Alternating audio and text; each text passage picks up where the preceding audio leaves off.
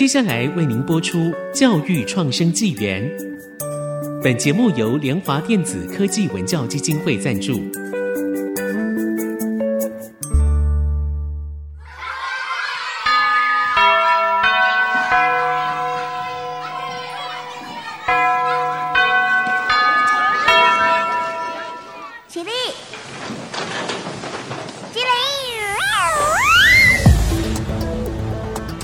填鸭教育，多元思考学习，孩子的未来有无限可能。欢迎来到教育创生纪元。这里是 IC 之音广播电台 FM 九七点五，您所收听的是每周四上午七点半播出的教育创生纪元。我是主持人简志峰，我是主持人赖正明。那我们这个节目也会同步在 Apple Podcast、Google Podcast、Spotify、KKBox 上架，欢迎大家收听。好，在上一集里呢，我们讨论到如何阅读，我们也分享了如何做自学。那自学基本上呢，就是三个步骤：输入、思考、输出。哦，那我们上一集都在讨论蛮多，就是怎么样去做阅读。阅读其实就是一个最好的输入。但是如何去做思考？其实做笔记本身就是在做思考，所以呢，我们这一集呢，其实要来好好的讨论一下，什么样叫做做笔记。那以笔记来讲的话呢，我想要先请问一下阿明，你在学生时代你都是怎么样做笔记的？我的笔记方法比较特别哦，叫做女朋友笔记法。为什么叫女朋友笔记法？事实上。以前我跟跟我女朋友，就是我们上课的时候，坦白讲，我都是在专心听老师讲。其实我一直脑袋在理解那些东西，所以我没有太多的时间做完整的笔记，我只能够做 keyword 的笔记。可是我女朋友不一样，她很厉害，她可以把老师所有的东西细节都记下来。那有些当然我就会遗漏掉。所以说之后呢，我们诶上完课之后就会跟她互相的交换，她都会给我看她的笔记这样。但是她因为在抄笔记的关系。有些东西他其实没有知道理解的非常清楚，所以必须要靠我去跟他哎、欸、跟他讲说哎、欸、这个部分老师讲的意思是怎么样。哦，所以从他的笔记我会回想老师讲的东西，那从我讲的东西他又可以理解笔记的内容，有点像以前那种练武功有没有？那种男女生一起练的一个神功那种概念，其实大概就是那种概念的一个笔记方法。哦，玉女神剑、欸、差不多。需要两个人一起练。互互补的概念啊，一个写然后一个理解这样。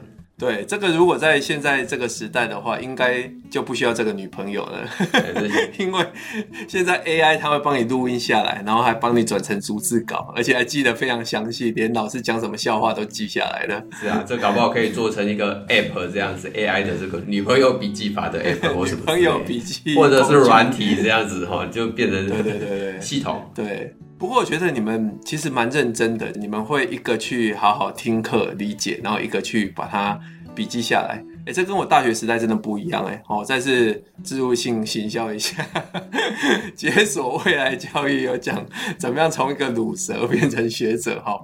我以前其实真的上课的时候都没在听的，完全不听。哦，那下课怎么办呢？要考试怎么办呢？跟笔记公主哦借笔记。啊，笔记公主对，就像阿明的女朋友一样。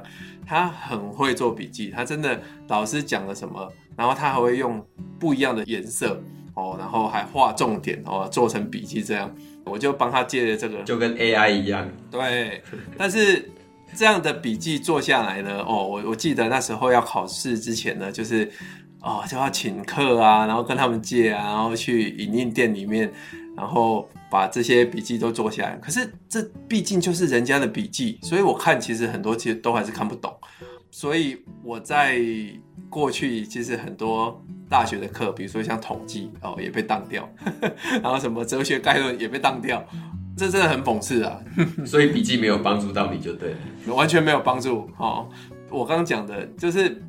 真的很讽刺，以前的统计被当掉，然后现在我在教统计，真的很夸张。好，那我我记得我大学的时候在做笔记，是我大四在考研究所，其实也是家里逼的啦。那那时候我在做笔记都是用 Word 来做，我就把教科书我觉得重点，然后就把它打下来。但是其实还是有个问题，就是打下来的东西其实我没有好好去理解。那理解呢本身就是一个内化。所以像我记得我大四在考的那个教育所啊，大家必读的张春兴教育心理学，这是必读。但是呢，我把它重点打下来之后，我也一样没有好好去思考，所以就会在没有内化的过程里面，我其实还是不懂它的意思。那当然，研究所就没考上了。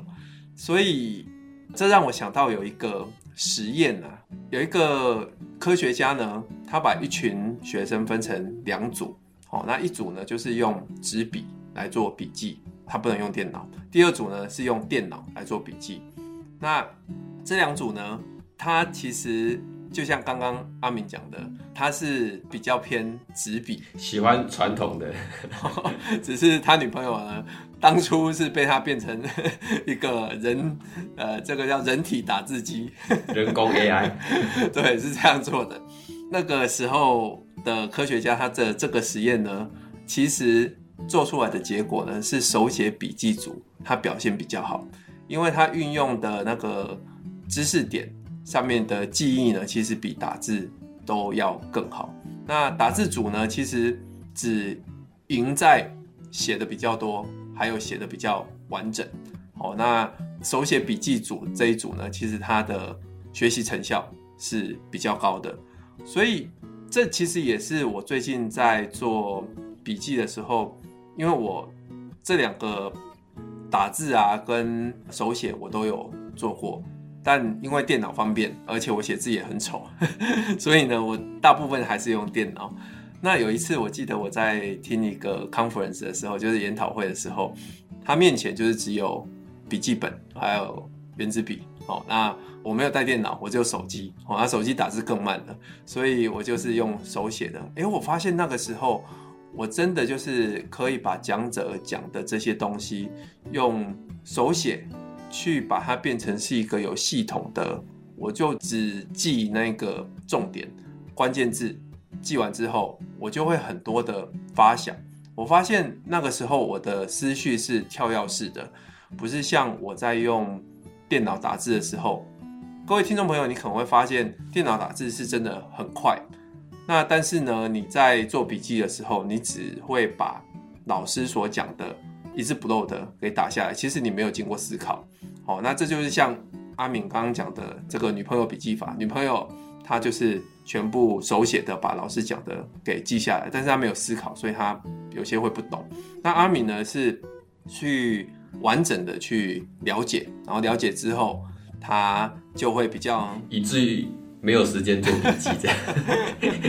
我觉得我的脑袋都在都在理解老师的东西，对，那我觉得我没有办法同步进行，又理解又又笔记。但是其实你那时候应该要做的就是。自己在课后啦，要去回想。对对对对，但我只有记 keyword 的，那刚好女朋友完整的嘛，所以我们就互相这样子。讲到这个回想呢，其实又有另外一个研究哦。这个研究呢，就是他让第一组他是去看书做复习，然后第二组呢，他是没有书本的复习，一样上同一堂课，然后阅读完之后，A 组第一组他就是看书复习。那第二组呢？科学家会把书本收掉，然后他们就是要用回想的方式去做复习。结果啊，这个研究发现，那个考试的结果也是 A 组的成绩比较高，呃，就是看书复习的那一组。这个研究的结果，我觉得不会出乎意料之外。但是有一个爆点在后面，就是两周之后啊，其实 B 组。就是书本被拿走的那一组，哦，他们的成绩是比较高的，哦，就是他们的延宕学习，他们记得是比较多的。其实这个概念呢，就是像你在学习的时候啊，呃，你会像在海边，哦，那你看完的知识呢，其实你会忘记，然后就会把它丢到海里面，哦，那 A 组他们就是有船会帮你把那些知识给捞回来，所以你。捞回来就会觉得哎、很轻松嘛，因为得来全不费功夫。但是这只是对你的短期记忆有帮助。但是像 B 组啊，他们就是会很辛苦，他们要拿渔网去打捞啊，有些就会打捞不回来。但是你捞回来的那些辛苦的过程呢，它就会变成存到你的长期记忆里面。阿敏有这种感觉吗？就是你在那时候 在回想的时候，会印象比较深刻吗？还是你就是呃，全部都交给女朋友了？坦白讲，我有仔细思考老师讲的东西的时候，很多到现在都还记得。但是考试的东西，就像峰哥刚才讲的，就丢到啊丢到海里就忘记了。基本上考试的东西，有大部分是是那个样子。但老师讲的，我那时候仔细听，我发现因为那样非常专心的听，那个效果都非常好，所以。即便我现在回到屏东，我看到某些东西，我还还是可以记得起老师当时讲的那一段话，那个东西他讲的那个概念在。阿敏应该算年轻啦，所以就 那个记忆力很好。我是是学长哦，所以就呃那个年纪比较大了，没办法这样记。但但是其实听众朋友你会发现呢，如果你呃真的是用那一种回想法的方式来记的话，你的印象都会非常深刻。哦啊，如果你就是只是靠着读过这样来把它背下来的话，其实你那个记忆是没办法存留太久的，甚至是没办法进到你的长期记忆的。好，那我们就先休息一下。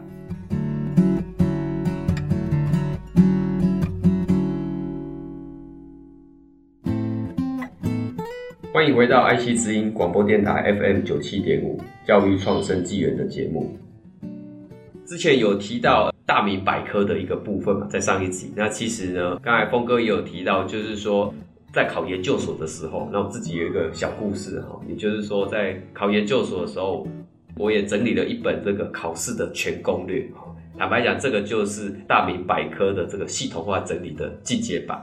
那个时候其实也是跟女朋友一起考研究所嘛，就一起来整理这样的一本攻略的书籍。只是说，因为我们考的。系所是不一样，所以科目是不一样，所以这个时候我就已经无法再使用女朋友的笔记了。但是呢，虽然说考的科目或整理的东西不一样，但其实共通的是这个整理的方法哦。所以我们就把这个大学以来说这些科目所做的这些笔记，把它做一个系统性的整理，然后编排成书籍。因为要考试嘛，所以你必须要有系统性的去规划那些内容，这样。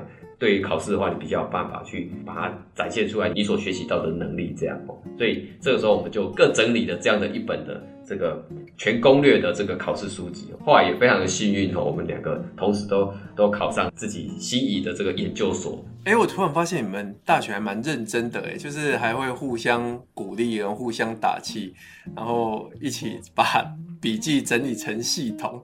我想问一下，当初你说。整理成系统，那个系统是怎么样把这种考试的攻略变成怎么样的系统呢？你的系统呈现方法是什么？其实第一步大概会就是有一点像我们抄笔记那样，我们就会把一些重点先节律出来嘛。那有些笔记是从哦，你可能大一。我大二的统计那时候就已经有做，就把那一些把它找出来，然后先把它打成文字这样子，有点像是我们的那个基本的资料。那接下来就要按照那个主题的部分来区分，因为毕竟考试的部分是考的全部都是申论题，它不是考你是非题，所以你必须对某些概念必须要非常的理解，而且可以把这个主题完全的写出来，还有前后的一些关系等等哦。所以第二步的话，就会去把每一个项目按照主题来做系统的分析，甚至还会去猜题这样子。什么样的题目，那对应什么样的系统，什么样的内容，这样，甚至我们还像书本一样做完整的这个目录，前面会有目录，然后末页还会有那个主题的 keyword，其实就像在出一本书那样，只是这是属于考试用的一个书籍的概念。哇，很厉害耶！我觉得这如果在今天的话，可能可以放到虾皮或露天上面去卖了，这真的很棒。那个时候是没有拿去卖，但是呢，都有传给那个学弟学妹，因为他们知道我们做这个超级的攻略，这样。现在还留着吗？哎、欸，留着留着，因为那是纸本的印出来，所以那个是 永久的保存这样子。哇，真的很厉害！考试真的是考到都已经变成真的就是一个。考试专家了，我其实就没有这样了。我以前当然在大学的时候考试都是被逼的，那到国外呢就会比较是以土法炼钢的方式，因为还是以考过语言为主，所以我就会花很多时间，像做那个 GRE 或者托福的那些笔记。那当然就是非常传统哦，那个写英文，然后旁边就是中文哦，然后复习的时候，就把中文盖起来，然后这样去复习，就是这样硬背的方式。那现在在做的阅读呢，呃，阿敏都是用怎么样的方式在做笔记的系统方法呢？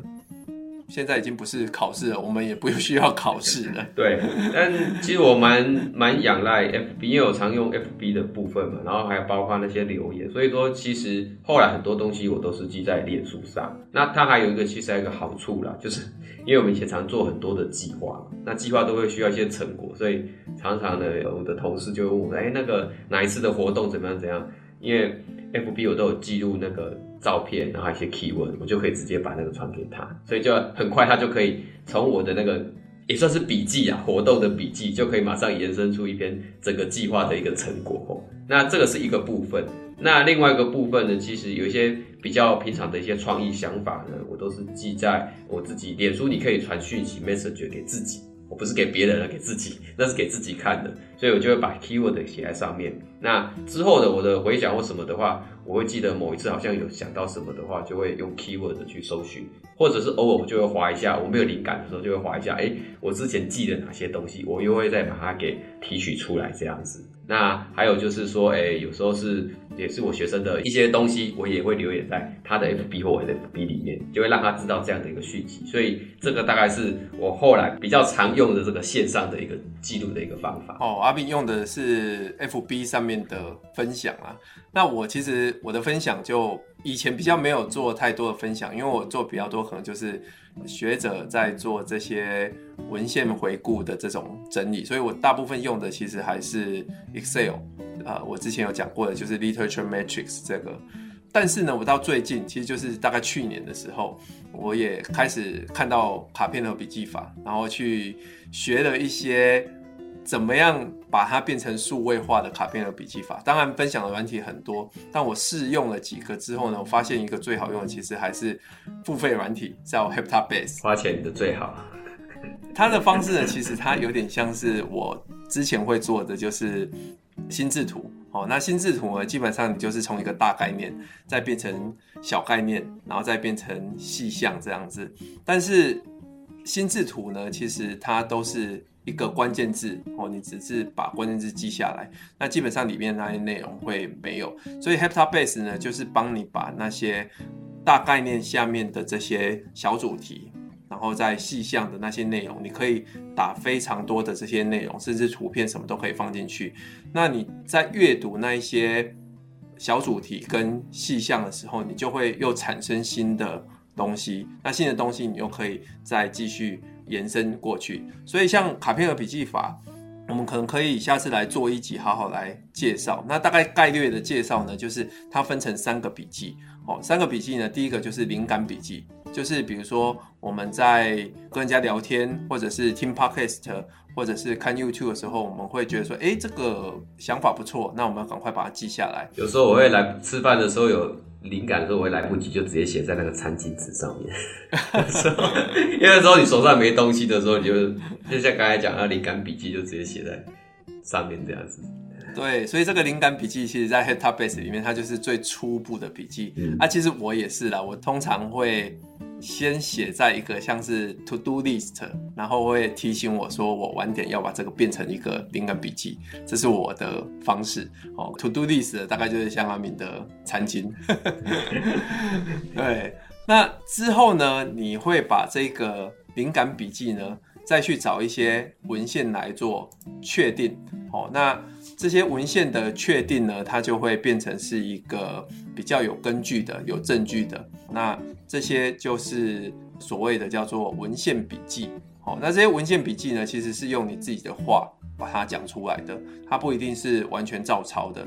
好，照抄的可能是在灵感笔记那一边，那文献笔记它就会变成是你自己的话，把这个有证据的话给讲出来。然后最后呢，你要去对照这个灵感笔记跟文献笔记，把它变成是一个有系统的一段话。所以这段话呢，它可能会比较需要去，你要反复的去阅读，然后去挑出错字，或者是把字给更清楚的去做文藻的诠释，甚至加一些连接词啊，然后变成起承转合有系统的这个，这就会变成一个永久笔记。那像我现在在做永久笔记呢，我比较常做的就是把它变成一篇文章。好像我现在有写一些专栏啊，或者当然我在写一些 paper 啊，我就必须要把它变得很有系统。那这个就会变成我自己的永久笔记。所以光这三个笔记——灵感笔记、文献笔记跟永久笔记这三个笔记，它把它放在 Heptabase 里面，然后用箭头去标示，你就会发现，哎，其实，在永久笔记上面，另外一个有趣的点，只是那时候没有篇幅去多论述。那我可以在下一个主题里面去做论述，那又会变成一个新的主题了。好，所以像卡片和笔记法，最重要就是这三样的一个笔记呢，你如何把它从你一开始有灵感，然后就会找到证据。把它备注下来之后，然后最后把它变成是一篇文章，或者是像我们现在把它变成 podcast，或者是做成 YouTube 影片这样子，它就会变成是一个成果。然后这成果里面可能有些你只是稍微带过而已，可以继续做延伸的。那继续在 Heptabase 里面就把它变成一个新的主题。这就是卡片和笔记的一个基本的概念啊。基本概念，其实卡片尔笔记法，我们应该要做一集来好好来讲。那相信很多的 YouTube 上面也有很多人来做分享了哦。所以，当你有这样的一个系统里面啊，你会发现很多书呆或者是阿宅。哦，所谓的书呆就是每天都在看书的那个文组的啦，然后阿仔呢就是理组的，每天都在想他的 coding 要怎么 code 的啦，当然可能也是每天都在打电动的。那他们无时无刻都在讲在想这个问题，就会觉得他们很像怪咖，因为他们其实都在想他他们的系统化里面的这些思考，必须要有一些发想跟创意哦。那最后呢，我们来给大家一些这个 summary 的部分。那第一个部分就是笔记呢，其实并不是只有把老师的话一字不漏的记下来，而是要挑重点，然后还要把自己的理解给写下来。那手写笔记或者是事后整理呢，可以达到这样的一个功效。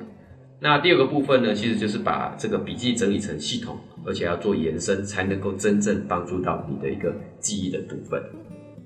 好，那我们今天的节目就进行到这一边。那如果你对我们节目有任何的建议跟指教，那欢迎到爱惜之音的网站来留言。那教育创生纪元，我们下周见，拜拜。